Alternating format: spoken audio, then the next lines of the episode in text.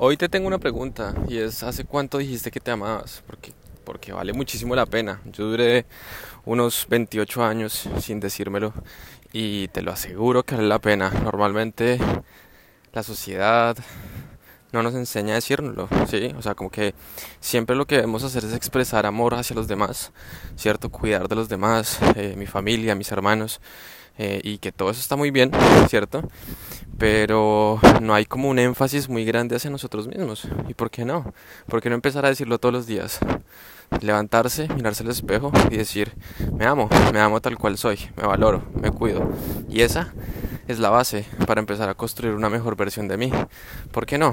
¿Por qué no empezar a coger el hábito de decir todos los días, así como se lo dices a esas personas amadas, se lo dices casi automáticamente un te amo, empieza a decirte a ti mismo automáticamente, me amo, me amo y soy libre.